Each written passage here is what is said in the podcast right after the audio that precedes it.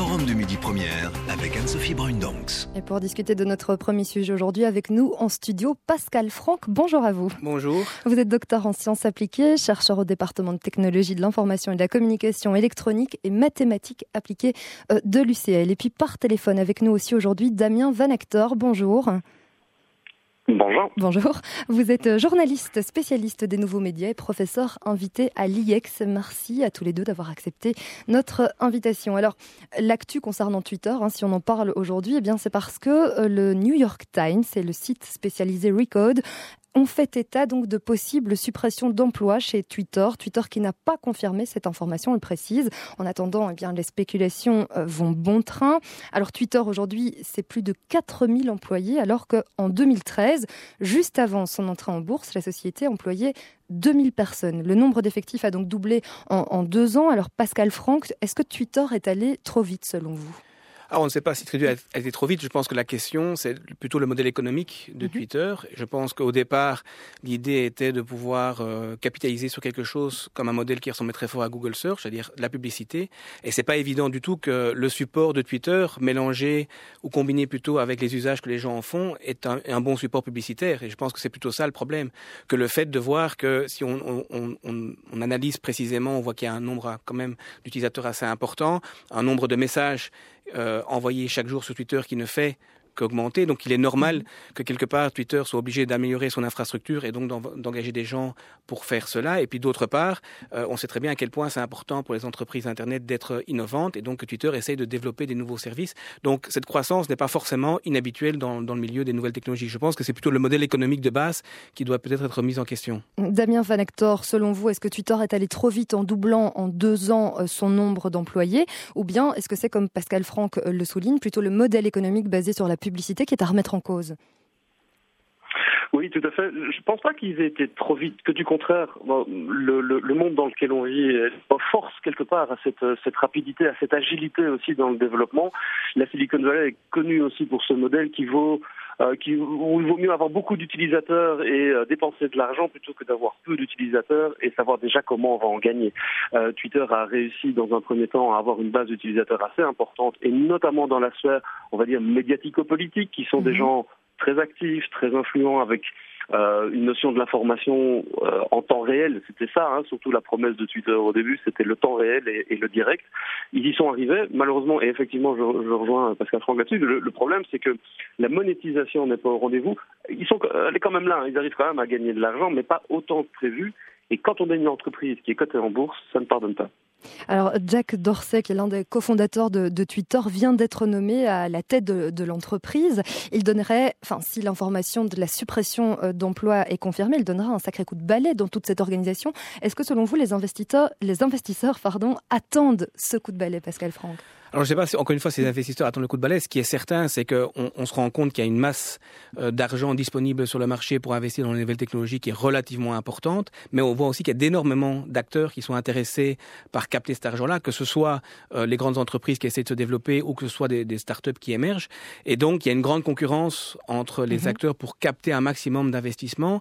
Et donc, c'est clair que ça, po ça positionne les, les investisseurs dans une, dans une position qui leur permet de pouvoir exiger des rentabilités peut-être très rapides et on voit quelque part. Mais elles ne sont pas encore assez rapides, oui, du coup, puis, selon. Tout à fait. Et puis on voit par exemple dans la restructuration que Google a annoncée il y a, il y a quelques semaines, beaucoup, de, beaucoup d'analystes prétendent que, ou en tout cas analysent que c'est pour faire plaisir, en tout cas pour donner plus de transparence par rapport à l'investisseur. Donc c'est clair qu'on voit que la mainmise des acteurs financiers sur le monde des technologies est plus important et que donc quelque part ça met une pression plus importante sur les acteurs euh, euh technologiques proprement dit. Alors ceux, qui évoquent cette possible suppression euh, d'emplois disent que l'idée c'est de rendre l'entreprise plus efficace. Damien Van Hector, l'entreprise Twitter aujourd'hui, elle n'est pas efficace? La question de l'efficacité, elle se pose surtout par rapport aux utilisateurs. Euh, oui. C'est quand même le centre du jeu. C'est à qui est-ce qu'on s'adresse, quels sont nos clients et quels problèmes est-ce qu'on résout. Euh, bah, Twitter avait réussi dans un premier temps à avoir ce qu'on appelle de la traction, donc à, à, amener vers son service un certain nombre de gens, mais qui sont restés relativement euh, restreints en termes de, de, niche marketing, si on peut euh, s'exprimer comme ça. Le vrai problème, il vient effectivement de comment Twitter gagne de l'argent. Et aujourd'hui, on sait que la vidéo est un des supports vraiment particulièrement intéressant pour euh, bah, pour tous ceux qui distribuent de la publicité euh, sur le web. Et on, Mais Twitter développe pas beaucoup vraiment la, la, plateforme vidéo. Enfin, ils viennent de racheter Periscope, si je ne me trompe pas. Il pourrait se développer du coup davantage. Et avant ça, ils avaient racheté Amplify, qui était une startup qui permettait de, de pouvoir adresser euh, dans Twitter des, des, euh, un système en fait qui était complètement différent de celui de Google pour pouvoir faire de la publicité avec des tweets sponsorisés. Et ce modèle-là, c'est celui-là qui est en cause, et c'est ça vraisemblablement que Jack Dorsey va, va rebasculer. Et il y a déjà des, des articles qui sont sortis là-dessus euh, cette semaine-ci, dans un modèle qui se rapproche beaucoup plus de celui de YouTube, mhm. avec de la publicité avant les vidéos, voire même après. Euh, c'est un modèle qui lui aussi a fait ses preuves avec Google, avec YouTube, euh, un modèle que Facebook refuse jusqu'à présent d'utiliser. Et donc ça va être intéressant de voir ces deux modèles-là qui vont être en concurrence parce que Facebook a une longueur d'avance manifestement. Euh, Twitter n'est toujours pas rentable. Pourtant, ça fait bientôt dix ans que, que Twitter existe. Comment ça se fait ça, Pascal Franck? Twitter dépense trop et ne gagne pas assez? Je, pense que quelque part, ça a été dit euh, au début de l'émission par, par Van Arter, il y a sur Internet cette idée que, euh, en fait, l'important, c'est de capter un maximum d'utilisateurs. Euh, pourquoi? Parce que généralement, le premier acteur qui émerge dans un domaine, il devient, il devient, il écrase le domaine. On voit ça, par exemple, avec le moteur de recherche. Google s'est rapidement implémenté, notamment, par exemple, chez nous, mais on voit que directement, il capte 98% des recherches. Et donc, et c'est un peu, après, un peu la même chose avec Amazon. Donc, je pense qu'il y a cette idée qui a, qui a longtemps existé, que que Damien Van Arter expliquait, de dire que captons un maximum d'utilisateurs et on, on, trouvera bien après un moyen de, de, monétiser tout ça. Et donc, ce qui se passe, c'est qu'effectivement, Twitter a, a, incité plein de gens euh, à participer à Twitter, à envoyer des, des centaines de, de, milliers de messages. Twitter a, a, par exemple expliqué qu'il y a quelques années, ou il y a un an, je pense, ils étaient arrivés à 500 millions de messages en une seule journée. Donc ça vous, ça, ça, ça, ça laisse imaginer le succès quand même indiscutable que Twitter peut avoir. La question, c'est que pour l'instant, personne ne paye pour, euh, pour, pour utiliser Twitter ou pour lire les messages de Twitter. Et quelque part, la, la, la publicité n'arrive pas à compenser cette masse d'utilisateurs qui, qui, utilisent Twitter. Mais vous parlez de, donc de, ces centaines de millions de, tweets qui sont envoyés euh, chaque jour, mais Twitter aujourd'hui, ce n'est jamais que, hein, je mets des guillemets autour de ça, euh, ce n'est jamais que euh, 316 millions euh, d'utilisateurs actifs mensuels dans le monde, là où, Facebook ben, arrive à près de 1 milliard et demi d'utilisateurs actifs euh, mensuels. La différence est vraiment incroyable. Comment est-ce qu'on peut l'expliquer, Damien Van Hector? Je pense qu'il y a plusieurs facteurs qui, sont, qui, qui rentrent en ligne de compte. Le, les utilisateurs principaux de, de, Twitter sont des gens qui sont dans le domaine de l'information, de la communication, de la politique d'une manière générale. Euh, ça, toutes les, les données euh, sociodémographiques le, le, montrent bien, même si Twitter essaye d'ouvrir progressivement et notamment de, de targeter très clairement euh, la télévision. Euh, on sait que les conversations en direct ont lieu avec des gens qui sont maintenant avec leur GSM, leur laptop sur les genoux quand ils regardent la télévision. Euh, le deal que Twitter vient de passer avec la NFL aux États-Unis euh, pour être euh, détenteur des droits exclusifs, c'est pas le genre de deal auquel on pouvait s'attendre dans un premier temps et auquel par contre on va devoir s'attendre dans les années qui viennent parce que Facebook est en train de faire pareil, YouTube est en train de faire pareil. Il y a en fait des segments de l'information, des segments de la culture, des segments de la, la, création de contenu qui sont en train de basculer du côté de ces acteurs-là. Et c'est pour ça que moi, j'enterrerai pas Twitter tout de suite. Euh, ils sont en train de développer des, ce qu'ils appellent les moments. Euh, c'est disponible qu'aux États-Unis pour l'instant, mais qui sont une espèce d'agrégation de toute une série de contenus qui parlent d'un thème en particulier. Et là, à mon avis, il y, a, il y, a, pas mal de choses qui vont encore changer. Euh, il y a trop d'acteurs qui sont impliqués dans Twitter.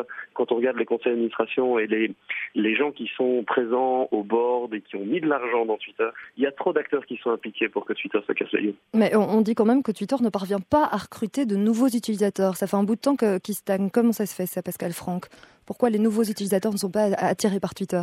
Ben D'abord, bon, quelque part, est, ça peut être le cas aussi pour d'autres acteurs. Vous parliez de, de, de Facebook, qui même s'il a un milliard, un milliard d'utilisateurs, sans doute il y en a beaucoup moins d'actifs, euh, et c'est un, un, un, chiffre qui est relativement stable. Donc la, la question n'est pas tellement forcément de devoir croître absolument, c'est à un moment il faut trouver le modèle économique qui permet de pouvoir gérer la croissance. Alors en ce qui concerne Twitter, euh, ben, on, il y a des, des Twitter, entre guillemets, des applications type Twitter qui ont émergé dans d'autres pays, notamment euh, en Chine euh, ou en Russie, et que donc là, quelque part, on se coupe d'une partie du marché, puisque ces gens-là utilisent d'autres canaux pour faire finalement la même chose. Oui, mais par exemple, quand, quand on prend Facebook, on voit que 65% des utilisateurs de, de Facebook s'y connectent chaque jour. Par contre, du côté de Twitter, ils ne sont que 44% à l'utiliser tous les jours. On dit aussi que sur Twitter, il y a le phénomène des comptes fantômes, donc des gens qui s'inscrivent, qui se créent un profil, mais qui finalement parviennent pas à concrétiser cet essai. Comment ça se fait? Donc on se crée un Est-ce que peut-être c'est un réseau social qui est trop compliqué, Pascal Franck Non, je ne crois pas. Je pense simplement que la, le, la physicalité du support, c'est-à-dire le fait que c'est des messages de 140 caractères avec éventuellement une photo qui est, qui est associée, et, permet moins d'interaction que peut le permettre par exemple une application comme Facebook. Et donc je pense qu'il y a beaucoup plus euh, de possibilités euh, sur Facebook, ce qui fait que de plus en plus Facebook est en train de se positionner comme une sorte de portail d'entrée sur Internet. Il y a beaucoup de gens qui vont pas forcément euh, consulter l'information sur un site d'un journal en ligne mais ou d'une radio, parce qu'ils voient le lien qui est dans leur Exactement, parce qu'ils la consultent parce qu'ils sont friends sur Facebook.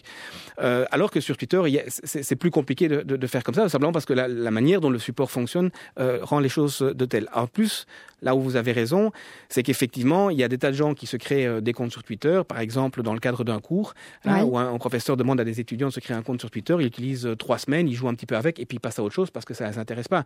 Il faut après aussi trouver euh, dans Twitter euh, les bons hashtags qu'on veut suivre ou les, bonnes, les bons comptes qu'on veut suivre qui nous donnent de l'information euh, pour intéressante. pour pouvoir l'information qui nous intéresse et qui, qui nous concerne. Euh, le directeur financier de Twitter, Anthony Noto, disait aussi le groupe ne parviendra pas à enregistrer une croissance significative et durable de ses utilisateurs avant de toucher le grand public. Damien Van Hector, Twitter ne parvient pas aujourd'hui à toucher le grand public ah oui, hein, c'est la fameuse ménagère de moins de 50 ans, qui, ce qui était valable en télévision il y a, il y a 15 ans ou même encore aujourd'hui est valable exactement de la même manière pour ces nouveaux entrants, puisque quelque part c'est eux qui deviennent les gatekeepers de l'information. C'est par eux que euh, l'information est en train de circuler, qu'elle est distribuée, qu'elle est diffusée au plus grand nombre c'est effectivement un enjeu important pour Twitter. C'est entre autres pour ça qu'il se rapproche des, euh, networks de, télévision.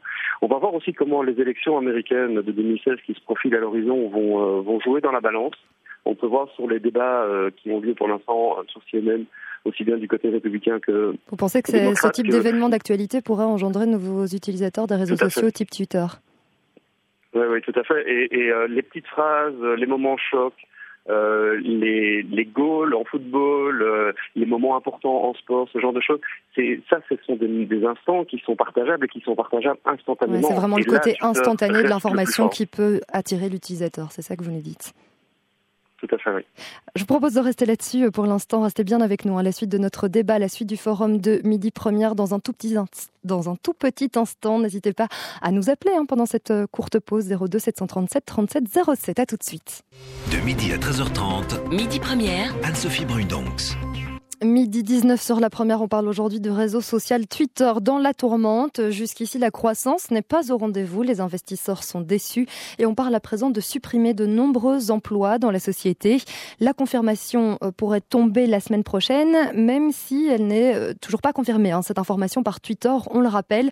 Alors comment en est-on arrivé là? Eh bien, c'est ce qu'on tente de comprendre dans ce forum de Midi Première.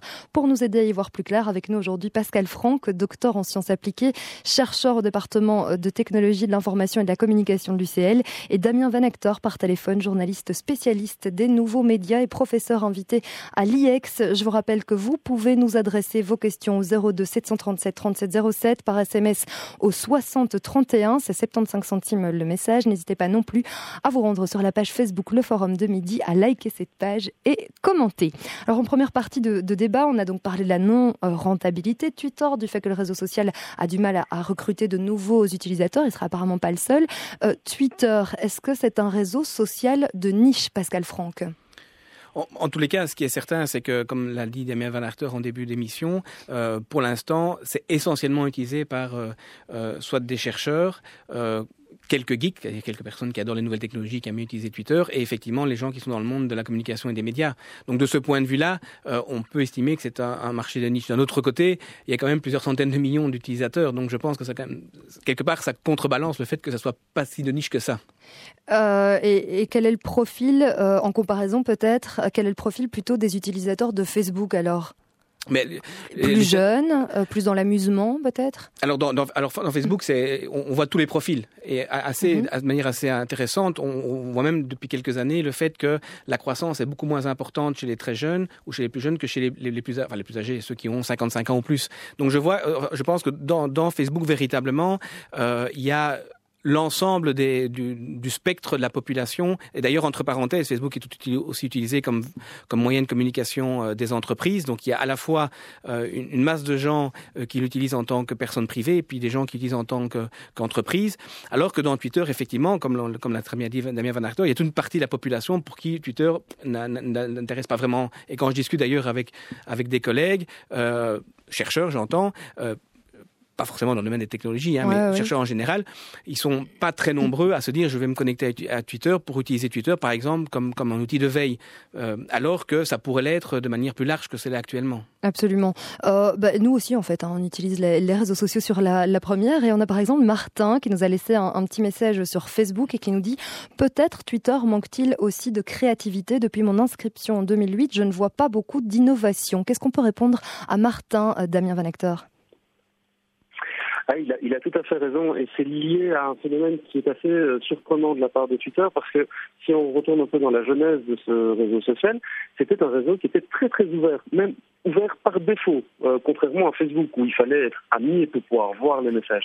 Twitter a fait le choix dès le départ de dire on va être ouvert et on va laisser la possibilité à des développeurs d'être imaginatifs, d'être créatifs, de venir apporter de nouveaux services euh, grâce à ce qu'on appelle des API, c'est-à-dire un langage qui permet d'interroger Twitter et de recevoir de l'information. Et donc il y a plein de gens qui ont été très créatifs sur Twitter au début, mhm. jusqu'au jour où Twitter est rentré en bourse et ils ont dit c'est fini de jouer, maintenant on va contrôler qui va avoir accès à la plateforme, on va fermer tout un certain nombre de services, faisant beaucoup de déçus.